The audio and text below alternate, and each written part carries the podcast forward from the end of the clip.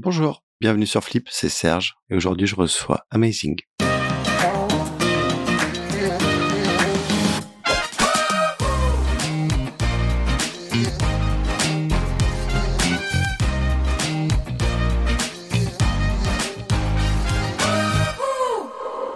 Bonjour à vous. Bonjour. Bonjour Serge. Vous allez bien? Très bien et vous? Très bien. On se vous voit? On se, on se peut. Très bien et toi? Ouais, très bien. Est-ce que vous pouvez vous présenter? Bah écoute, euh, moi c'est Marvin, j'ai 25 ans et je suis un des cofondateurs de Amazing. D'accord. Moi, du coup, c'est euh, Eudoxie, j'ai 21 ans et je suis euh, manager pour l'équipe Valorant d'Amazing. Du coup, bonjour Serge. Euh, Morgane, j'ai 25 ans aussi. Euh, je suis euh, deuxième fondateur avec Marvin euh, d'Amazing.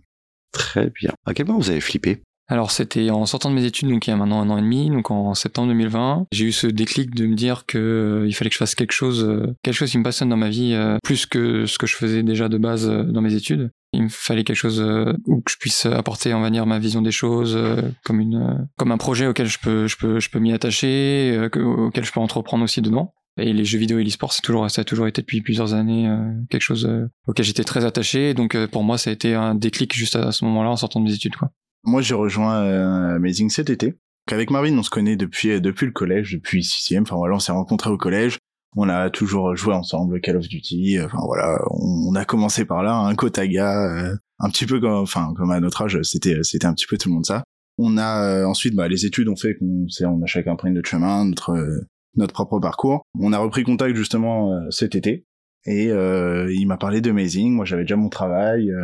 Euh, j'étais, euh, bah, voilà, ça faisait cinq, ans- cinq ans que j'étais dans mon ancienne euh, société.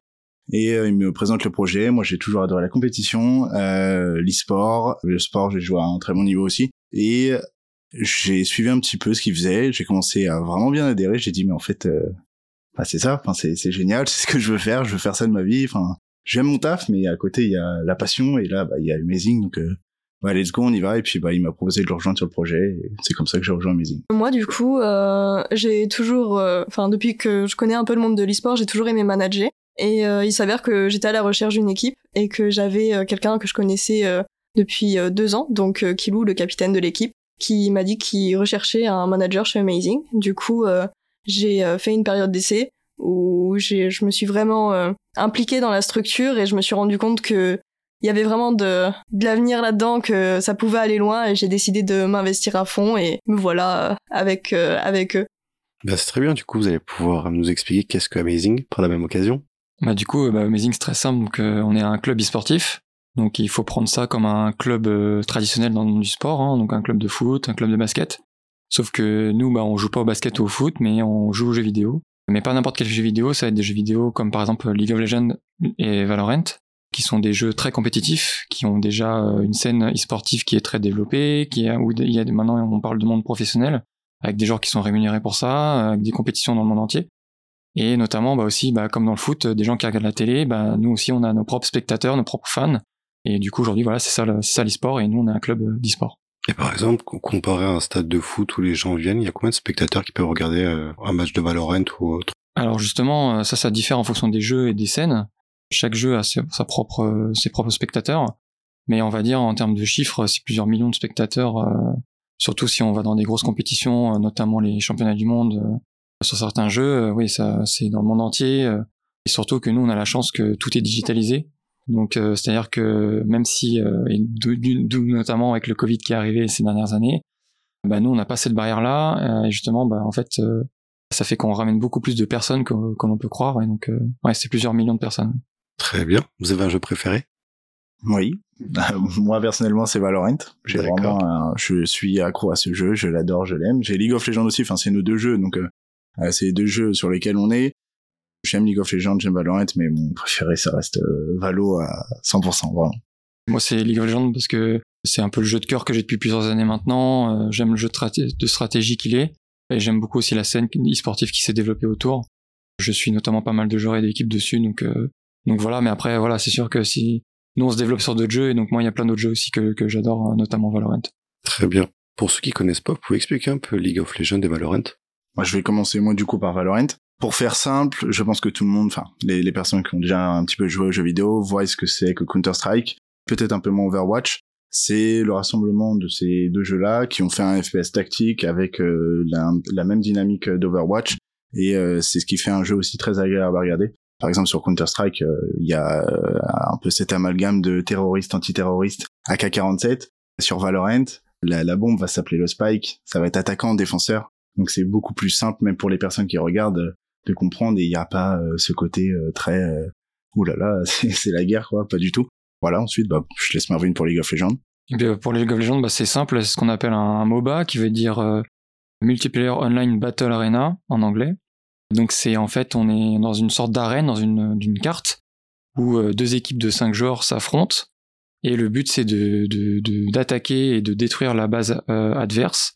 Et donc pour ça bah pour y parvenir bah il y a différents euh, personnages qui ont différentes euh, compétences et qui vont permettre euh, stratégiquement parlant à l'équipe de, de, prendre des avantages dans, la carte et de petit à petit gratter du terrain plus que l'équipe adverse jusqu'à détruire la base ennemie et, gagner la partie. Et toi, t'as un jeu préféré? Moi, du coup, mon jeu préféré, je dirais que c'est Overwatch, justement, comme Morgan l'a évoqué juste avant. C'est un jeu dans lequel je me suis lancé depuis ses débuts. C'est le jeu qui m'a fait découvrir la scène parce qu'est-ce que c'est que l'e-sport en fait Et euh, c'est aussi le jeu qui m'a amené sur Valorant que j'aime énormément maintenant et, et, sur lequel je travaille maintenant. Et du coup, si je dois vraiment choisir un préféré, ce serait Overwatch, euh, suivi de près par Valorant. Et vous avez signé récemment un partenariat avec le Coq Sportif. Ça vous apporte quoi exactement? Pour nous déjà, c'est une grosse fierté parce que le Coq Sportif, avant même de se lancer dans l'e-sport, bah, c'est déjà une marque euh, qui a des grosses valeurs euh, dans le monde du sport traditionnel qui a notamment aussi euh, des valeurs, bah, notamment récemment avec les Jeux Olympiques, etc. Donc c'est quand même une marque qui est très implémentée dans le sport traditionnel. Et maintenant, ça fait quelques temps qu'ils essayent de s'implémenter dans l'e-sport, notamment pour essayer de bah, de, de s'ouvrir aussi à ça, parce qu'ils se rendent compte que bah aussi l'e-sport, bah il y a beaucoup de points communs avec le sport. Et, pour nous, ce, que, ce que ça nous apporte, bah déjà c'est leur, leur image et leur valeur déjà premièrement. Qu'une marque comme elle nous fait confiance à un club comme le nôtre qui est tout jeune bah c'est clair que ça nous ça nous pousse à aller beaucoup plus loin que ce qu'on que ce qu'on est capable de faire aujourd'hui. Et surtout, euh, bah en fait, euh, ça montre aussi, euh, on va dire à la concurrence, si je peux dire, en tout cas à d'autres clubs qui eux aussi sont en train de se monter, bah que nous aussi, bah regardez, on a des, des marques prestigieuses qui nous font confiance, bah c'est que on travaille bien, on fait les choses correctement et on sait où on va quoi. Très bien. Et vous avez d'autres partenariats qui sont prévus? Oui, on ne peut pas, euh, bien sûr, évidemment, dévoiler, euh, dévoiler euh, le, nom de ces, partenaires, mais oui, ils sont très intéressants aussi. Voilà, on peut dire que, on peut clairement dire que c'est à la hauteur du coq sportif aussi, donc c'est d'autant plus bénéfique pour nous dans le sens où ça confirme ce, ce, travail qu'on accomplit à chaque fois avec Marvin et Odoxy au sein de la structure. Je me permets de compléter aussi sur le coq sportif. Ils sont vraiment dans une démarche d'accompagner l'e-sport, que ce soit à ils veulent être à la base de l'e-sport un petit peu à l'image d'Orange. Enfin voilà, ils sont, sont vraiment euh, dans, dans cette optique-là. Et euh, il y a aussi ce côté euh, qui est vraiment super important pour nous et qui le devient de plus en plus, c'est les maillots. Voilà, donc on a la possibilité d'avoir des maillots coq sportifs qu'on a pensé, imaginé, qui nous ont fait. Et, c'est c'est vraiment incroyable. On a été comme des gamins quand quand on a imaginé le design.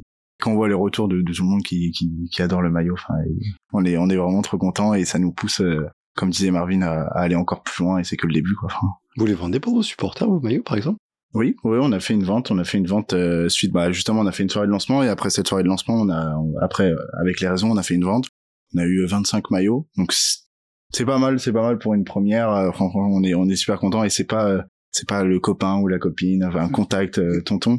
C'est euh, c'est vraiment des personnes qui nous suivent euh, via les réseaux qui ont commandé. Et du coup bah enfin même encore maintenant si euh, si vous voulez des maillots allez-y ça sera avec plaisir. Vous nous contactez sur Insta et, et aucun problème. On mettra le lien de votre Insta pour qu'ils viennent acheter des maillots. Et moi je peux moi je peux rajouter quelque chose du coup bah nous les maillots c'est prévu que le coq sportif en fasse une boutique. Et du coup bah forcément il y aura beaucoup plus de facilité à mettre en avant nos maillots et à ce que les gens puissent l'acheter notamment. En quoi ça peut être bénéfique pour une marque justement de passer à un partenariat ou de faire un partenariat avec une équipe d'e-sport aujourd'hui? Alors, c'est justement, euh, on en parle assez régulièrement avec Morgan puisque bah, nous, en ce moment, on est en plein, on est en plein dedans avec les différents partenaires qui commencent à, s'y intéresser. Euh, nous, ce qu'on leur dit à chaque fois, c'est que justement, en fait, déjà, ça leur permet en fait de d'aller chercher une cible complètement différente de ce qu'ils ont l'habitude d'avoir, euh, notamment dans, dans, dans, ce qui est tout, tout le classique de, la, de, du marketing, dans les pubs TV, euh, les affiches, je sais pas moi, sur un bus, peu importe. là, ils vont pouvoir toucher des, des, notamment un public beaucoup plus jeune, une nouvelle génération, et surtout euh, on a des chiffres à sortir qui sont, qui pour le coup sont réels, euh, puisque bah, nous, on a la chance que, comme je le disais depuis le début, que tout, tout est dans le monde digital. Les jeux vidéo, c'est, c'est dans le monde digital, etc. Euh, donc, euh, donc on va dire pour pour une marque, ils vont pouvoir s'étendre beaucoup plus que ce qu'ils peuvent faire dans le dans la dans le marketing traditionnel, si je peux dire. Et, et pour eux aussi, ça leur donne des, des vraies valeurs aussi sportives. donc c'est aussi des valeurs sportives que peut-être une marque veut peut-être communiquer parce que voilà le monde du sport bah ça donne une très belle image hein. c'est c'est le c'est le côté de dépassement de soi-même c'est le côté euh, des euh, travailler en équipe euh, et donc tout ça pour une marque bah c'est sûr que c'est très bénéfique. Et donc nous on, on jouit de tout ça. Donc euh, donc c'est clair que pour une marque en tout cas de plus en plus de marques s'y intéressent et on le voit de plus en plus. Notamment des marques qui de base on n'a pas l'impression que ça va venir un jour. Et pourtant on a des marques de bonbons on a des marques de télévision de téléphone de, tout ça qui sont dans, dans, dans les dans les partenariats on va dire classiques vu que c'est du digital. Mais on a plein d'autres marques euh, qu'on verrait pas forcément dans le monde du sport traditionnel, hein, euh, comme le foot et autres, et qui pourtant sont dans l'e-sport, parce que eux, ils ont un intérêt derrière d'aller chercher un public plus jeune. Et les équipes, elles sont internationales ou c'est vraiment par pays, vous avez des équipes? Alors ça, c'est plus international. Après, évidemment, tout dépend un petit peu de chaque jeu et chaque de ce que veut faire aussi le club. Euh, mais globalement, on va dire dans le monde professionnel, c'est international puisque les, les, les, les gros, ce qu'on appelle les majors ou les ligues, on va dire internationales comme sur League of Legends, c'est pas parce qu'un club est français qu'il va avoir euh, cinq joueurs français dans son équipe. Il peut très bien les chercher ailleurs. Et c'est ce que justement, de toute façon, les, les, les équipes font, puisque le but c'est d'aller chercher un talent et pas une nationalité à la base. Très bien. Justement, vu qu'on parle des équipes, comment elles sont structurées ces équipes d'e-sport?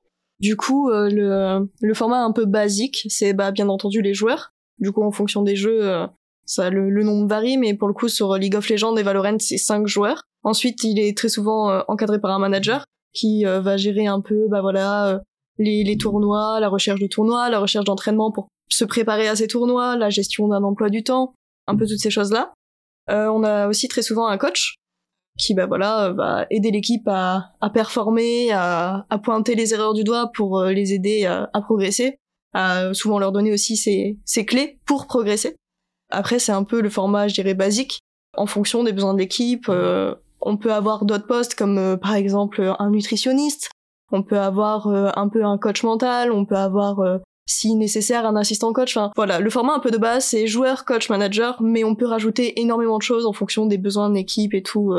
donc voilà. Et vous avez des lieux d'entraînement aussi, par exemple? Pardon? Comme une équipe sportive, il y a aussi un, je sais pas, un lieu d'entraînement, euh, je sais pas, des locaux quelque part pour vous entraîner en équipe? Ça, pour le coup, ça dépend vraiment des clubs en fonction, bah, du, du niveau de l'équipe souvent euh, si euh, l'équipe est plutôt amateur plutôt professionnelle à un niveau plus professionnel souvent les joueurs ont des locaux pour travailler à un niveau plus amateur c'est un peu chez soi à la maison dans le calme maximal mais voilà ça dépend totalement très bien et comment justement une structure d'e-sport gagne de l'argent?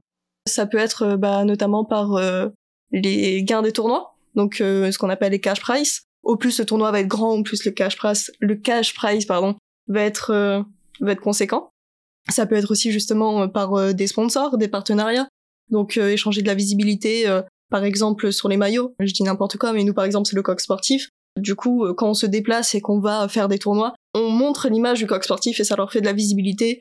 Et en fonction des, des partenariats qu'on a, ils peuvent donner de bah, donner de l'argent en, échange de cette visibilité justement.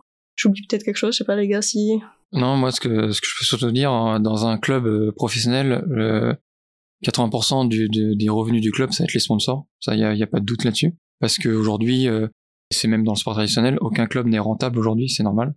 Après, ne pas être rentable, ça veut pas dire ne pas gagner d'argent, évidemment. C'est juste que derrière, c'est réinvesti, donc forcément, le côté rentabilité n'existe pas. Mais par contre, voilà, donc il y a le, le, les sponsors, c'est vraiment les trois quarts du chiffre d'affaires d'un, si je peux appeler ça un chiffre d'affaires, du, club. Et par contre, après, on a aussi le merchandising qui est euh, de plus en plus euh, demandé aussi par les fans. Et donc, euh, c'est pour ça que forcément, pour un club qui, qui vend des vêtements avec son son effigie, avec son, son logo, ou même avec les partenaires aussi qui, qui, qui le suivent, voilà, c'est, c'est aussi, ça fait partie aussi des, des bénéfices à faire sur le club. Ah, c'est là où l'e-sport euh, se développe de plus en plus, c'est que au niveau du merchandising, il y a de plus en plus de demandes. on veut euh, voilà, je vais prendre l'exemple de, de, la Carmine. Hein. C'est, c'est ce qui me vient en tête en premier, en premier temps. Il y a les écharpes, il y a le maillot. Enfin, c'est vraiment des. Par exemple, on va faire une. Ils ont fait une édition euh, limitée de maillot, une édition limitée, une édition collector. elle est partie en une minute. La totalité des maillots sont partis en une Ça minute. C'est comme c'est ouf, en ouf. fait. Voilà, c'est exactement ça. Et c'est en train de justement se se tendre vers l'équipe, vers comme tout ce qu'il y a dans, dans le sport euh, professionnel en fait. Les maillots, les écharpes, euh, des autographes, hein, même les autographes. hein, c'est c'est c'est c'est- tout tout est en train de de, de faire comme le sport. Et on peut imaginer que dans le monde digital d'avoir des merchandising du style NFT ou pas? ça commence à être euh, de, de plus en plus, on va dire, dans la tête euh, des, notamment des, per- des, des studios de jeux vidéo, parce que c'est à la base des bases, un- en fait, c'est c'est ça la différence entre l'e-sport et le sport, et qui fait qu'il va y avoir des enjeux différents, différents. C'est que le foot ou le basket, ça appartient à personne aujourd'hui. C'est un sport, c'est c'est pas quelqu'un qui tient ça. Par contre, le, nous, en tant que club, on joue sur un jeu qui appartient à un studio. Et donc là, c'est en fonction du studio, lui, qu'est-ce qu'il projette de faire, lui, par rapport à ça, et notamment aux NFT. Moi, en tout cas, je sais personnellement que, par exemple, on a Ubisoft euh, qui euh, pense déjà à intégrer des NFT, notamment par le biais de, de vente de skins, donc qui sont des apparences de personnages, en NFT. Et donc, on pense peut-être que plus tard, ce genre de pratique va euh, se démocratiser pour des skins d'équipe. On pourra avoir directement, ça existe déjà bien sûr, hein, des apparences de personnages euh, aux couleurs d'un club, Euh, mais justement, ça se transformerait peut-être en NFT et que du coup, après, derrière, ça serait sur un marché euh, international qui, qu'ils vendraient euh, en tant qu'NFT et du coup, voilà. Donc, je pense qu'en tout cas, il y a des gens qui y pensent déjà. Aujourd'hui, je pense qu'il est trop tôt après pour dire comment ça fonctionne, mais en tout cas, je pense que déjà, il y a déjà des personnes qui y pensent. Les carnets Panini avec vos photos, pas encore. Pas encore, mais euh, on y travaille, on y travaille. Bientôt. Et certains comme ça Sorare qui a refait la même chose mais en digital. Je sais pas si vous connaissez, mais euh, du coup ils ont repris l'idée même de euh, des carnets Panini. C'est juste en digital, ça s'appelle Sorare et les mecs sont euh, licorne française aujourd'hui quoi. Tant on parlait de cash price, ça fonctionne comment le cash price Alors ça, ça dépend des compétitions déjà. C'est forcément euh, une petite LAN euh, en France euh, où voilà, il y a, il y a, il y a, où il y a 10 équipes. Le cash prize va être sûrement moins important qu'une grosse ligue majeure internationale, ça, ça paraît évident.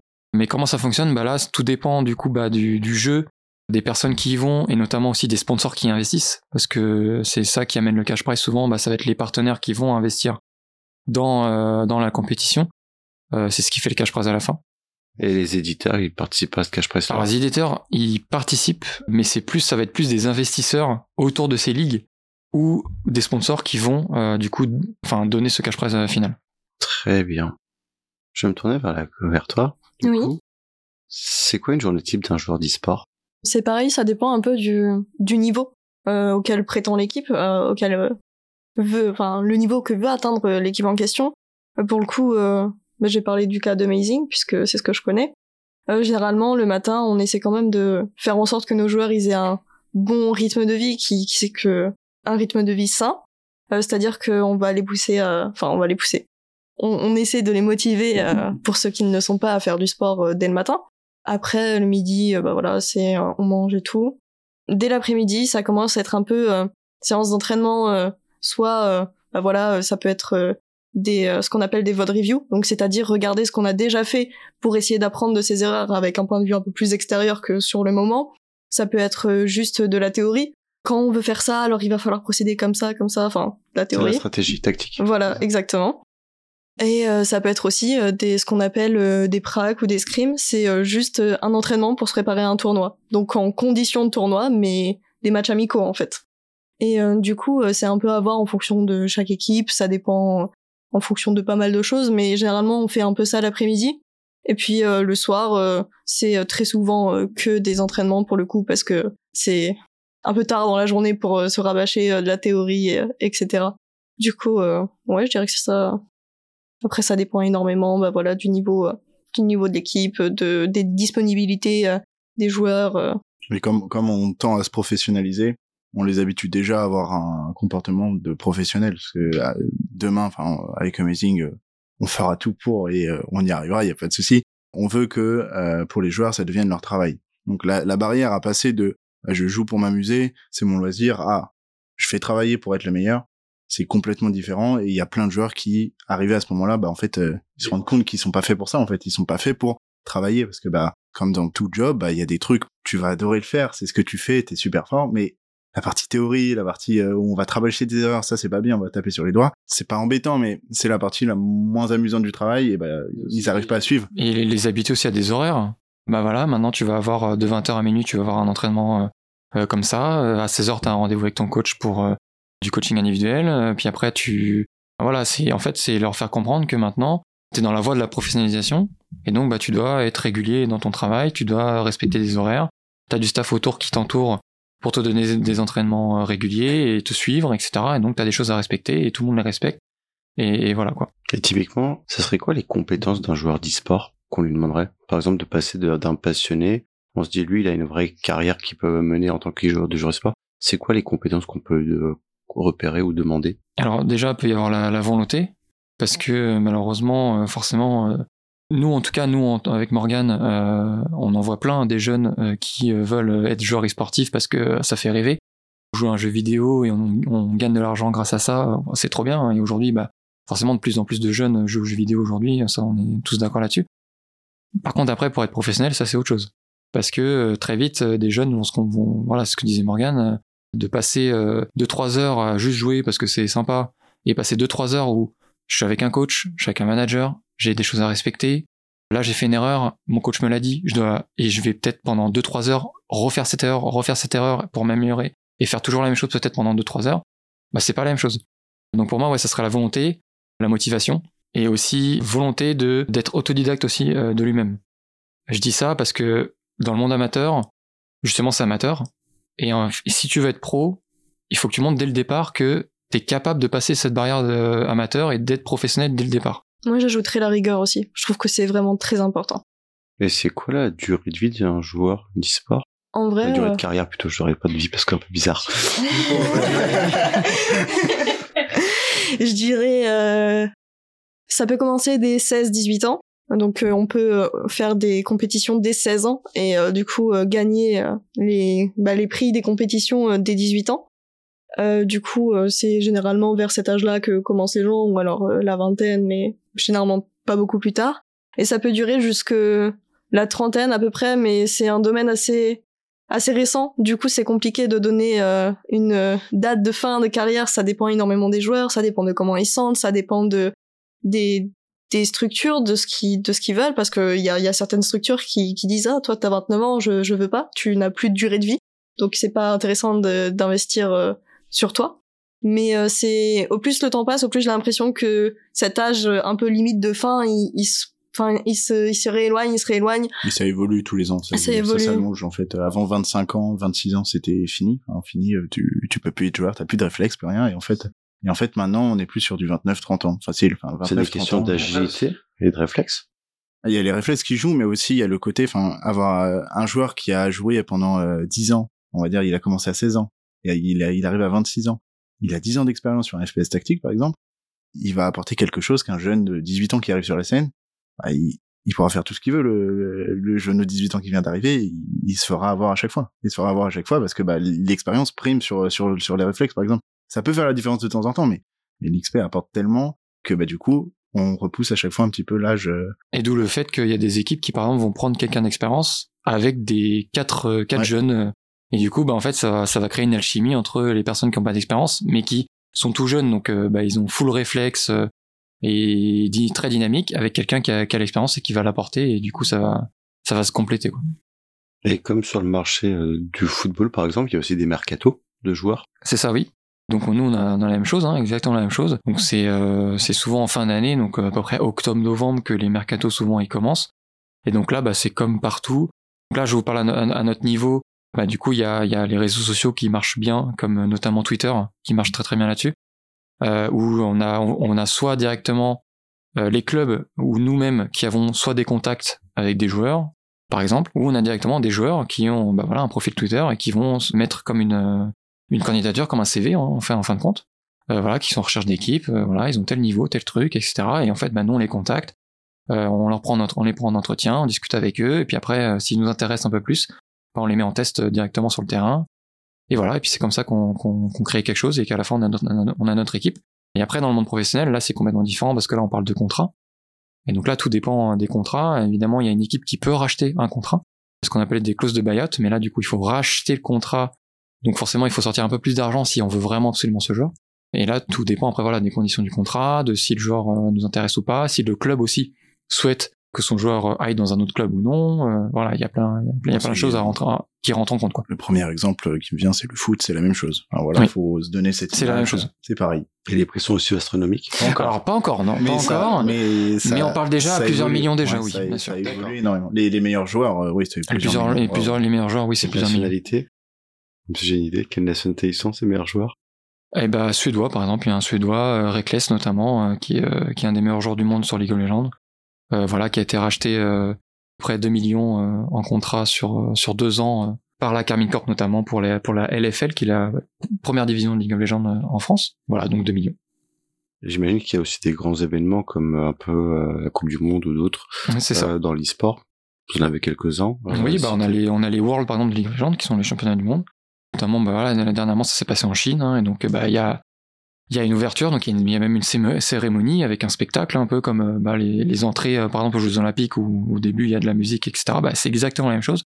Donc, tout est mis, tout est mis en œuvre, en fait, par, par, le studio, notamment, qui y travaille.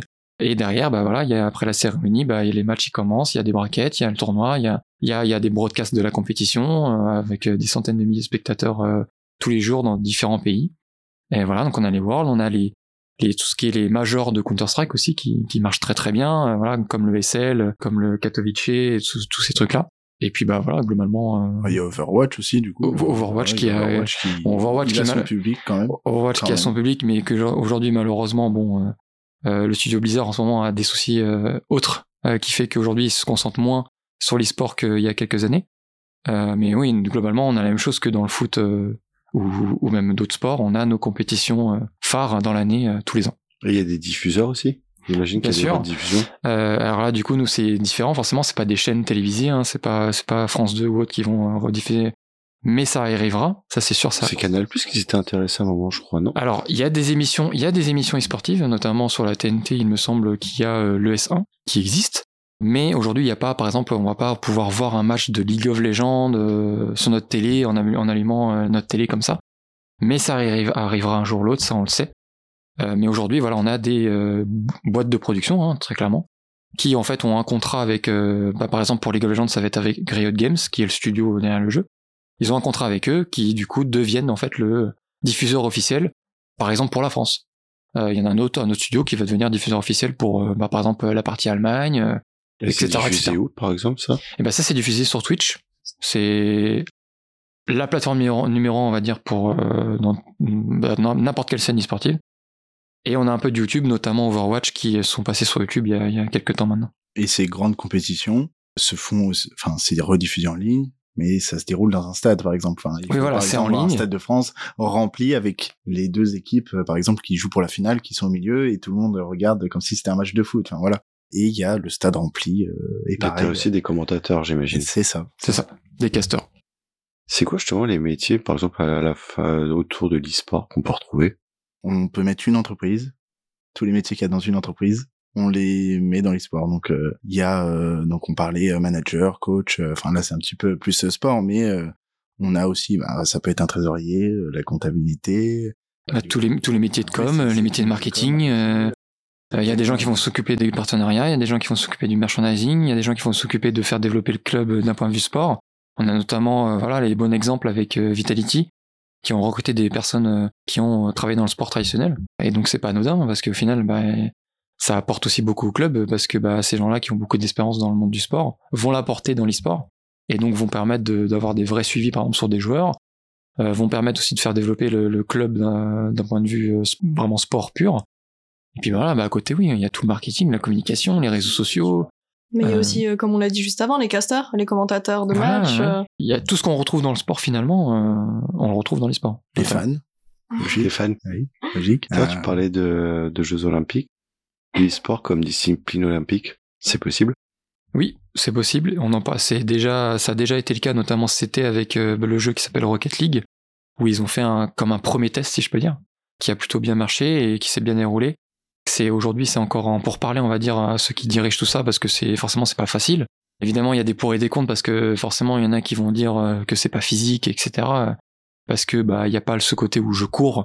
Euh, globalement, oui, c'est sûr que le personne ne va pas courir avec son ordinateur dans les mains. euh, ça, on l'a tous compris, mais au final, le, le côté physique est, et aussi dans la tête, hein, parce que au final, les, les joueurs de les joueurs de fléchettes, bah, c'est un sport. Les joueurs de, de- du tir à l'arc, c'est un sport. Les joueurs euh, de, voilà, il y a plein, il y a plein de, de, sports au final qu'on se rend compte, bah, c'est pas spécialement physique, mais il y a aussi dans la tête. Et euh, par rapport à, ta- question notamment des Jeux Olympiques, euh, ça va arriver. Par contre, ce qui va, ce qui va se faire, notamment, ça, ça va être euh, euh, l'e-sport va être une discipline à côté. Ça va pas être dans les Jeux Olympiques, mais ça va être un peu e-sport olympique quelque chose. C'est-à-dire qu'il va y avoir vraiment tout le côté e-sport olympique qui va être à côté des Jeux Olympiques. Ils vont pas être, ils vont être pas forcément ensemble, ensemble vraiment en interne, mais il va y avoir quelque chose, ça c'est sûr. Et du coup, il y aura des équipes nationales aussi? Et bah oui, ça, ça, ça risque d'arriver. Oui. Sur certains jeux, je pense Sur notamment Overwatch, à Overwatch, c'est déjà le cas. Mm. On avait euh, des Coupes du Monde, du coup, qui n'étaient pas euh, la ligue principale. La ligue principale euh, s'appelle l'Overwatch League. On avait des Coupes du Monde où c'était vraiment, euh, oui, bon voilà, là c'est la France contre les États-Unis. euh, et euh, je pense que, bah, pour le coup, je connais l'exemple d'Overwatch, mais ça doit être le cas Bah, ça a sur été, pas ça a mal de le jeux. cas, et- notamment c'était avec Rocket League, où du coup, bah, ça a été Vitality qui se sont entre guillemets transformés, si je peux dire, bah, en, en France en fait. C'est eux qui représentaient la France. Et donc c'était, euh, on, on disait pas que c'était Vitality, on disait que c'était la France. C'est quoi, selon vous, euh, l'évolution de l'e-sport dans les années à venir? Alors moi, ce que je pense, c'est notamment, euh, je vais reprendre ce qu'avait dit euh, il y a quelques temps euh, Neo, qui est un des des représentants, enfin qui est même le représentant et le président de Vitality. Et je suis complètement d'accord avec lui, c'est qu'un jour, on pense très clairement que par exemple au Stade de France, et c'est déjà le cas en ce moment, c'est en train de se passer. Bah, au Stade de France, demain, on va pouvoir payer son billet et, aller voir, euh, bah voilà, Vitality contre Fnatic, euh, un match de League of Legends et comme un match de foot. Ça, c'est sûr, ça va arriver. C'est déjà, c'est déjà, c'est en train de se se négocier petit à petit.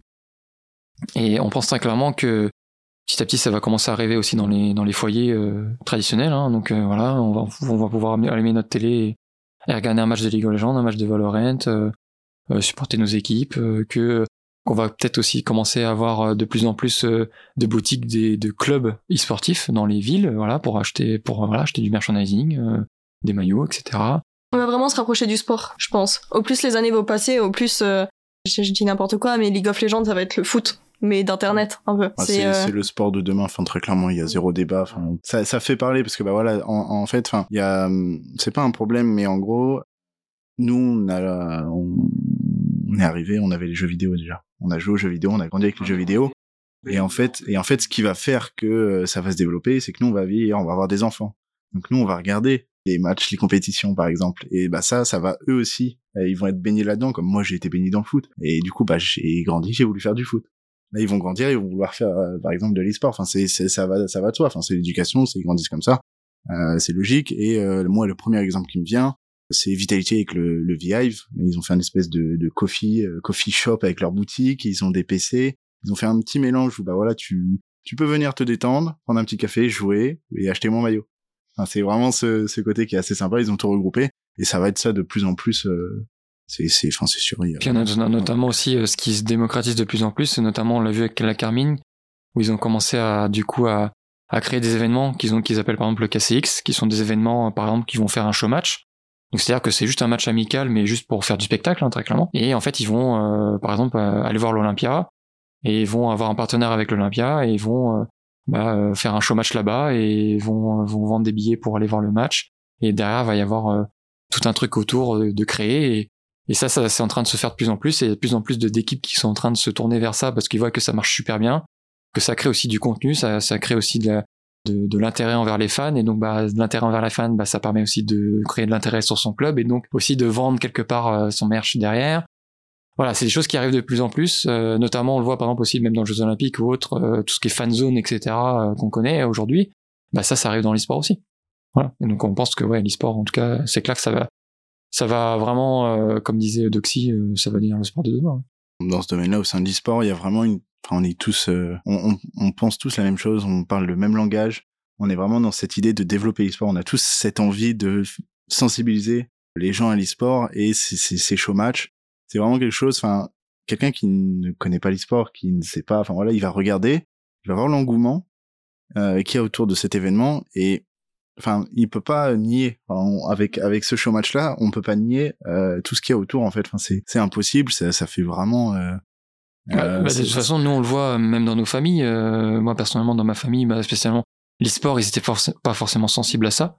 Et quand ils ont vu, bah, justement, voilà, le coq sportif, euh, euh, bah voilà, le, comment ça se passe euh, Ah bah ah bon, t'as des joueurs, ils ont ils ont des des plannings, ils ont des trucs réguliers, machin. Et en fait, ils se rendent compte que ah mais en fait, c'est comme s'ils étaient dans un club de foot.